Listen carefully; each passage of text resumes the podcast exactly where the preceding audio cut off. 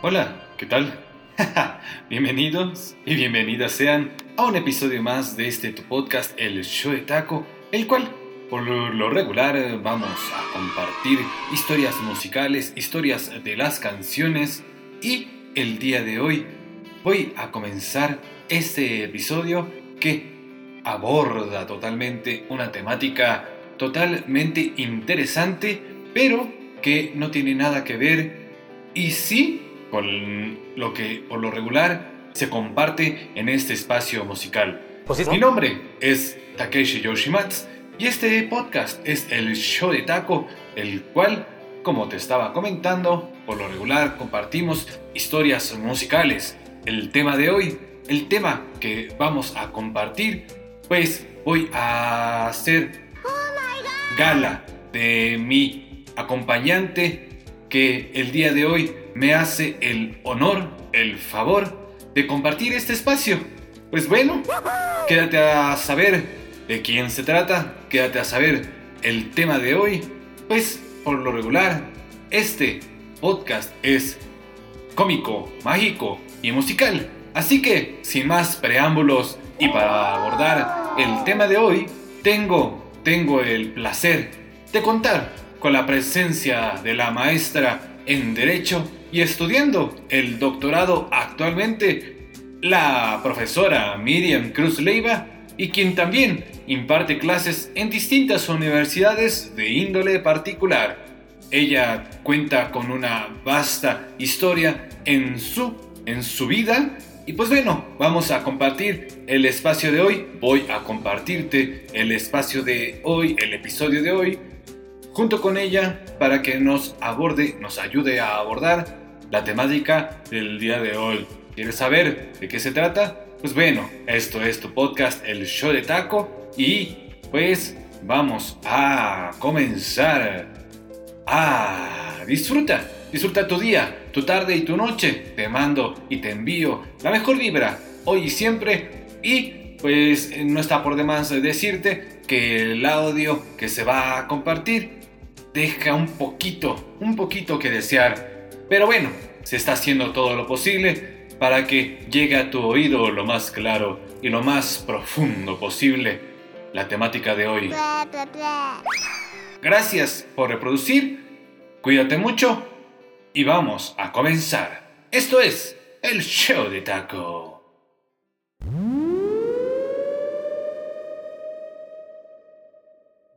Hola, pues ya, ya estás reproduciendo el show de taco este podcast que meramente pues te trata de compartir como en cada episodio una temática diferente y no está por demás el día de hoy me encuentro con la maestra Miriam Cruz Leiva quien está especializada en la rama del derecho. ¿Cómo estás mi querida maestra? Gracias por acompañarme. Muy bien, gracias.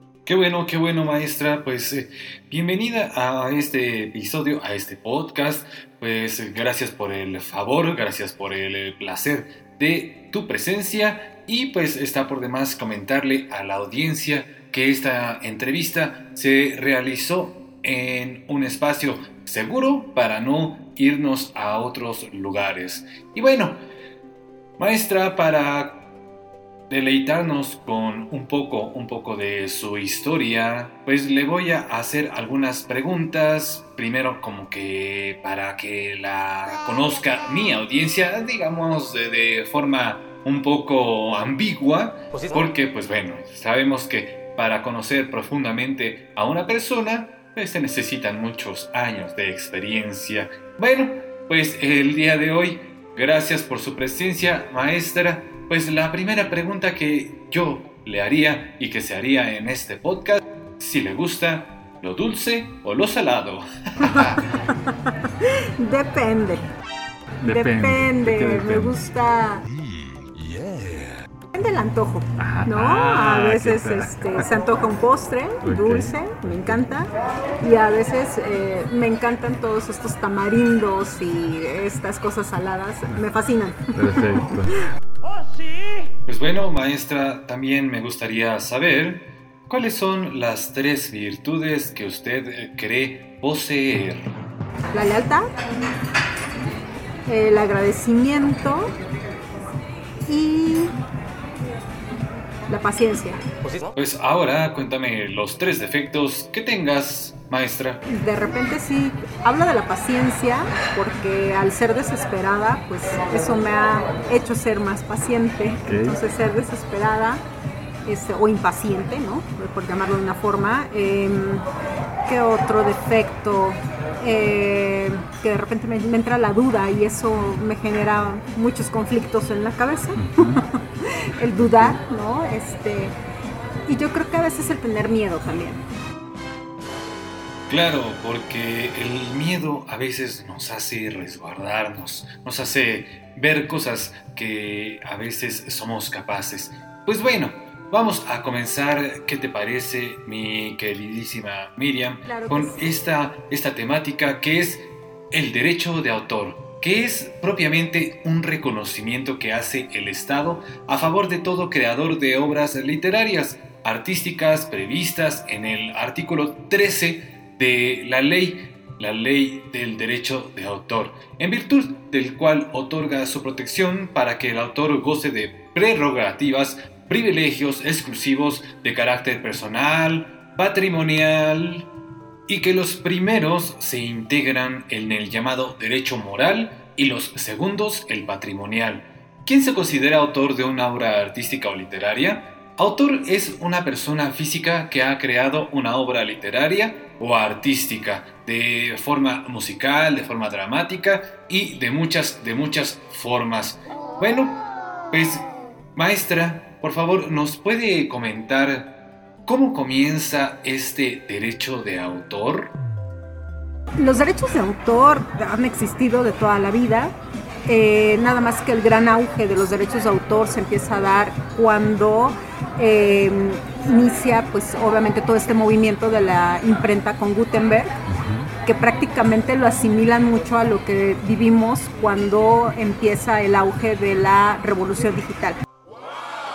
Posteriormente ya tenemos este, una difusión. Eh, y estamos hablando ya que en el siglo XIX es cuando eh, en la Convención de Berna es eh, donde se empiezan a tratar estos temas acerca de los derechos de autor. Esto es obviamente en Francia, maestra. ¿Y qué es lo que se proponen hacer estos compañeros, maestra? Ellos eh, se agrupan con la única finalidad de regular, no solamente en sus países, sino ya a nivel internacional, cómo va a ser esta cuestión de los derechos de autor y bajo qué eh, reglamentación eh, a la cual se tiene que apegar cada uno de los estados para darle las recomendaciones a los autores, ¿no? Y que esto se empiece a legislar, eh, porque también se toma en consideración que, pues, lejos de ser un hobby o lejos de dedicar toda su vida a ello, a investigación, es un trabajo y un trabajo tiene que ser remunerado y tiene que ser reconocido por el Estado. No está por demás mencionar que este podcast es transmitido en la Ciudad de México, por lo tanto estamos hablando de un marco legal de la República Mexicana.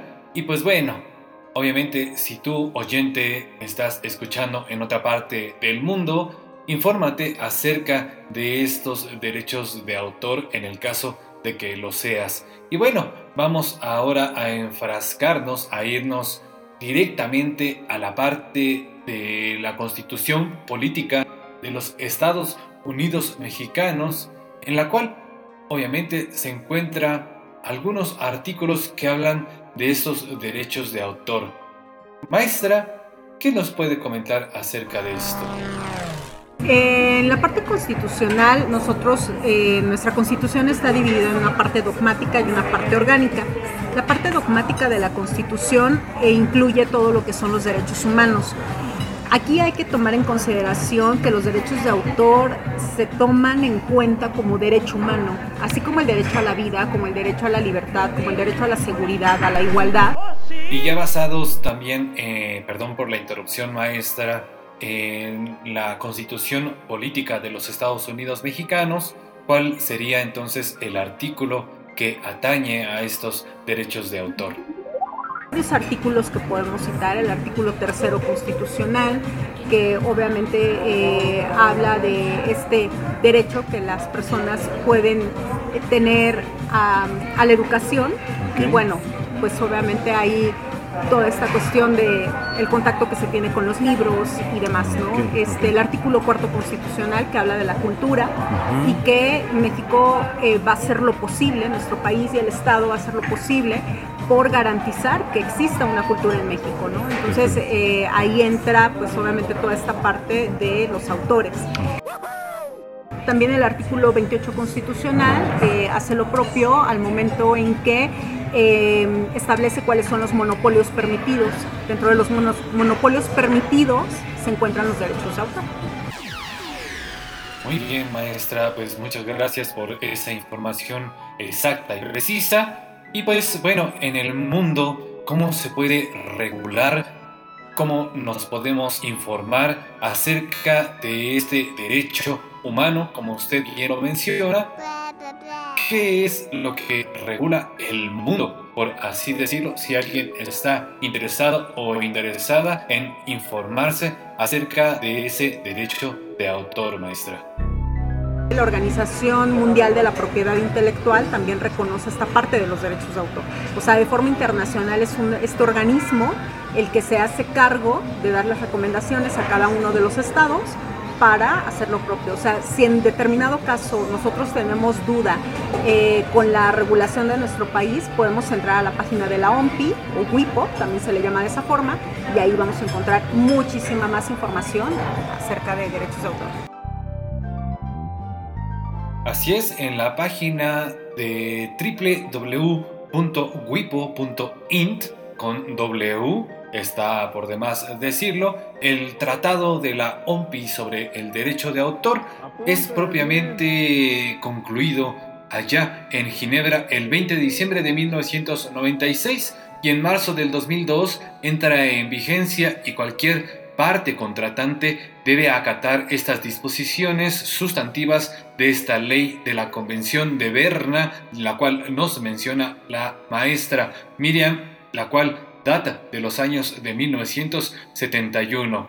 Maestra, no dejando de lado las sanciones que amerita el hacer caso omiso a esta ley de los derechos de autor, la cual es la temática del día de hoy en este podcast, el show de taco, pues bueno, ¿cuál sería la sanción que menciona esas leyes, sobre todo en la República Mexicana? Bueno, va de 3 años a 10 años, según el artículo 424 bis. Eh, va de 3 a 10 años y eh, pues la multa igual iría eh, de 3 mil, me parece que a 10 mil pesos. Entonces aproximadamente pues bueno, maestra, esto es bastante interesante. ¿Qué es lo que mencionan los especialistas acerca de cómo regular los derechos de autor, profesora? Ok, pues bueno, aquí lo que eh, los especialistas también comentan al respecto en derechos de autor es que no se sancione tanto a quien lo produzca, quien lo distribuya o quien lo venda, que son tres momentos diferentes, sino más que nada a quien lo compre si nosotros empezamos a sancionar a las personas que adquieren la piratería, con una sola persona que en el momento de estar comprando piratería eh, se remita a las autoridades, se nos va a quitar la costumbre, la maña y el vicio de estar comprando cosas piratas. Cabe señalar que la digitalización ha ayudado mucho, o sea, esta cuestión de que ya las plataformas son por streaming, ayudan demasiado a que ya no haya tanta venta de películas piratas y tanta venta de, eh, pues obviamente, material de música eh, pirata, ¿no? ¿Cuál es la irregularidad maestra que usted considera más grave en cuestión de México y pues quizá, quizá una parte del mundo? La venta no autorizada de libros que los encontramos afuera del metro o en puestos ambulantes. Entonces, lo que se le recomienda a las personas es que vayan a lugares o establecimientos, obviamente oficiales, ¿no? A librerías. Sí, pues eh, afortunadamente en México se ubica en uno de los países que cuenta con más librerías, con más museos en el mundo y esto propiamente dicho con eh, base a los derechos de autor que es los generales de las esculturas, las litografías y todas las cosas que tienen que ver del mundo artístico en general y que por supuesto deberían deberíamos estarlas valorando propiamente, comprando legalmente estas, estas obras maestras que pues se tomaron su tiempo, se tomaron su espacio, algunos compañeros, algunas compañeras de la música, de las artes en general. Bueno, está, está por demás decir que pues cómo es regulado en México los derechos de autor sobre todo en las cuestiones de los mercados, estos locales que vemos en nuestro país. Maestra. Se supone que hay ciertos inspectores que también están al pendiente en que este tipo de eh, mercancía no se esté vendiendo en la calle. Eso como punto principal, ¿no? Y se supone que lo que hacen es remitir a las autoridades a la persona que tiene ese tipo de mercancía.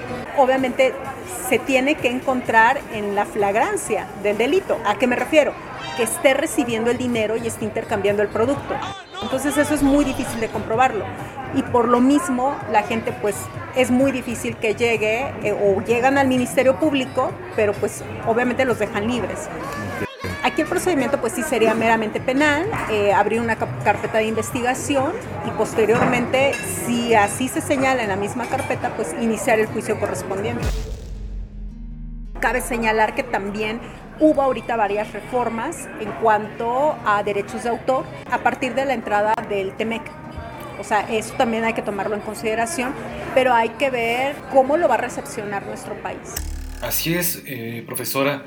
Pues eh, para hacer también participe al auditorio que me hace favor de disfrutar este episodio del show de taco, pues es importante también señalar lo que no protege la ley federal del derecho de autor, esto en México.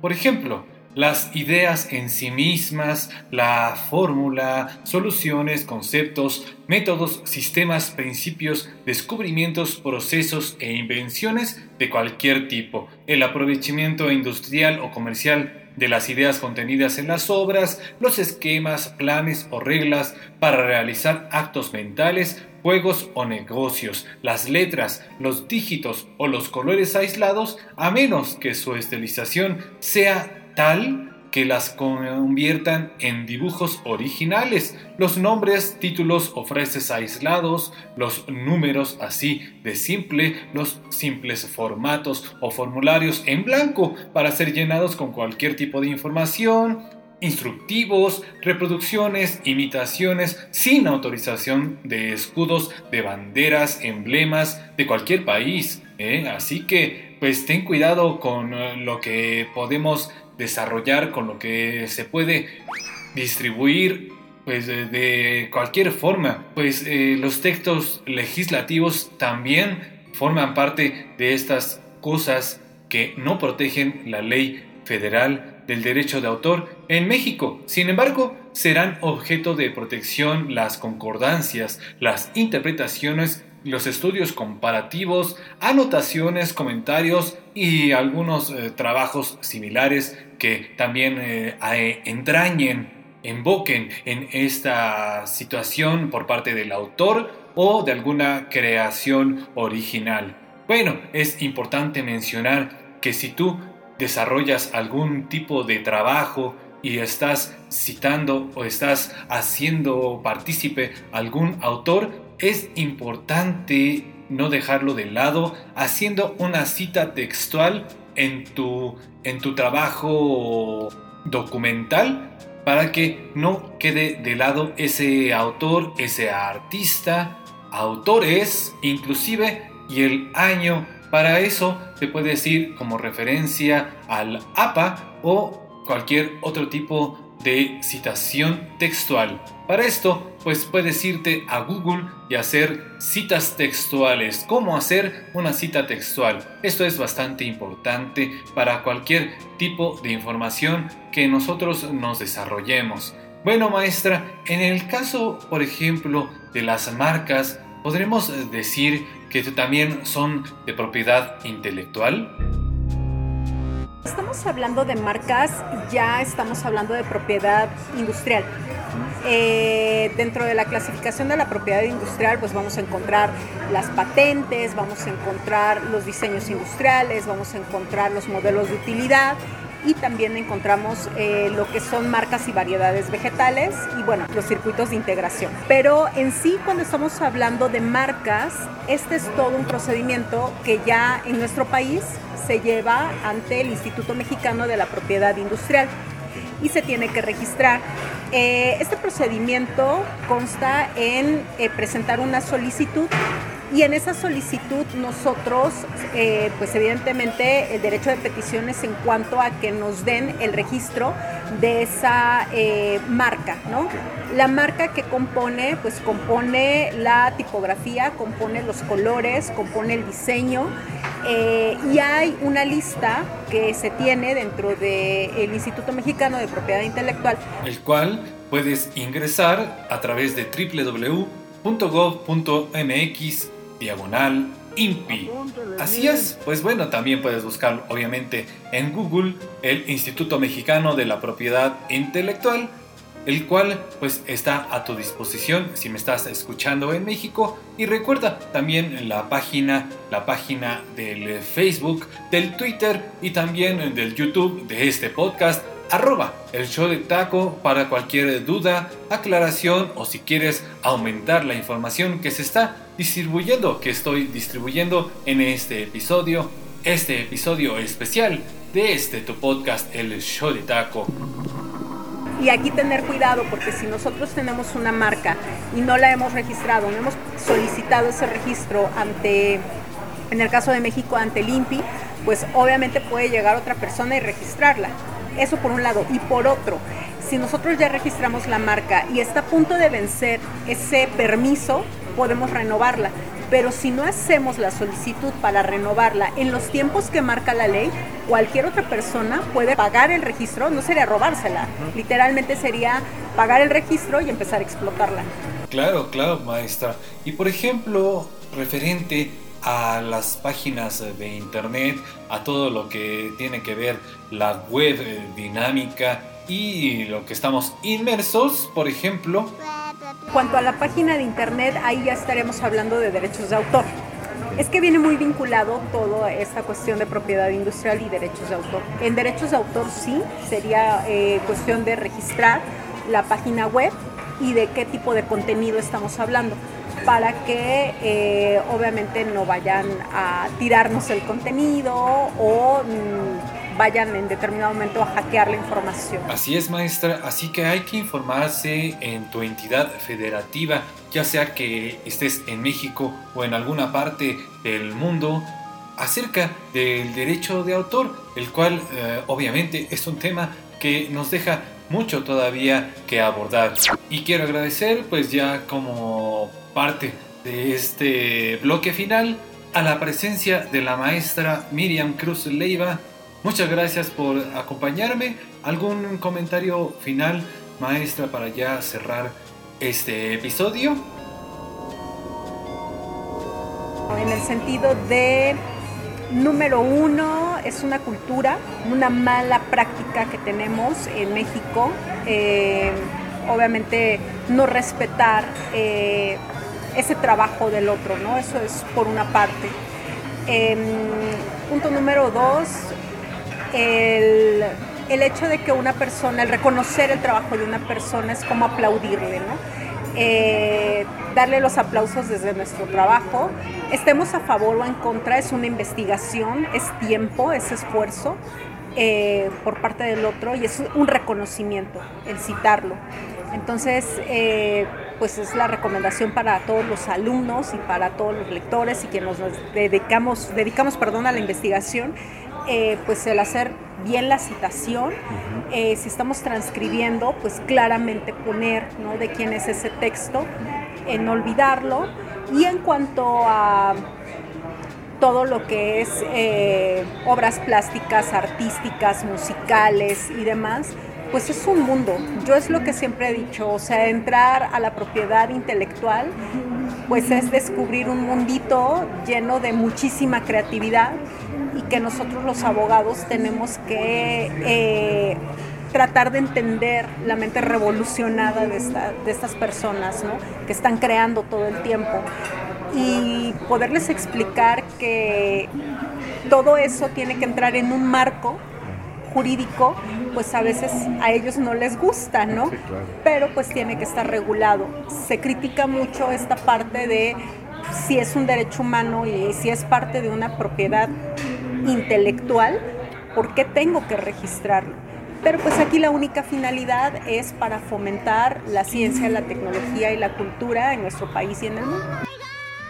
Maestra, muchas gracias por acompañarme en este episodio, el episodio especial de este podcast arroba el show de taco. No te olvides, querido y querida oyente, interactuar con este quien te habla por cualquier duda, cualquier sugerencia, cualquier comentario, cualquier eh, tema que quieras abordar. Pues me daré a la tarea y nos daremos a la tarea en este espacio cómico, mágico y musical, el show de taco, este podcast que es meramente musical.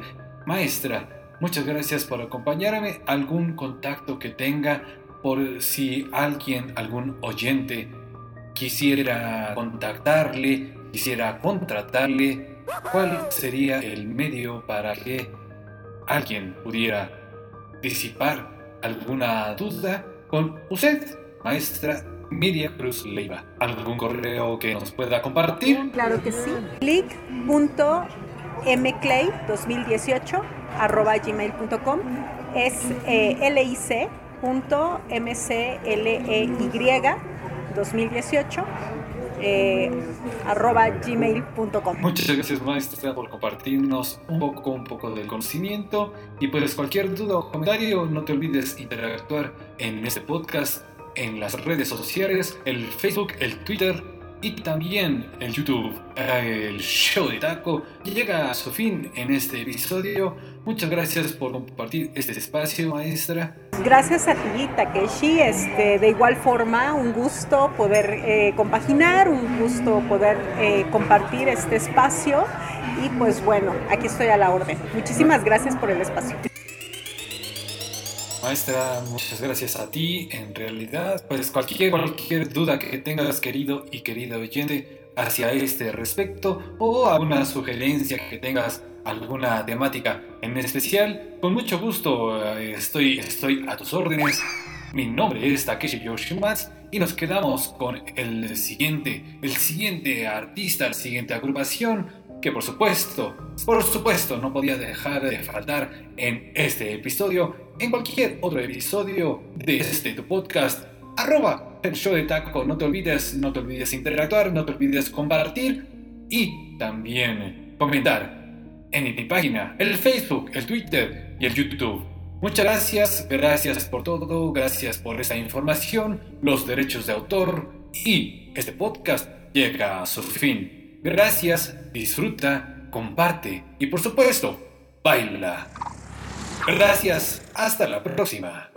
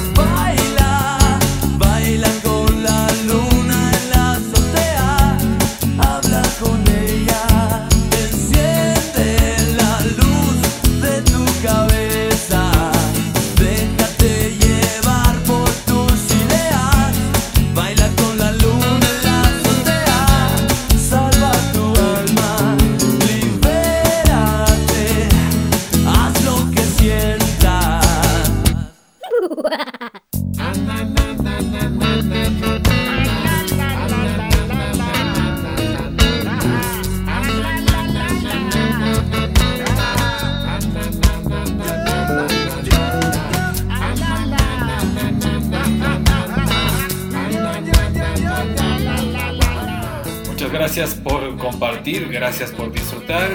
No te olvides, no te olvides, arroba el show de taco. Mi nombre es Takeshi Yoshimatsu. Gracias por tu buena vibra. Hasta la próxima, no te lo pierdas.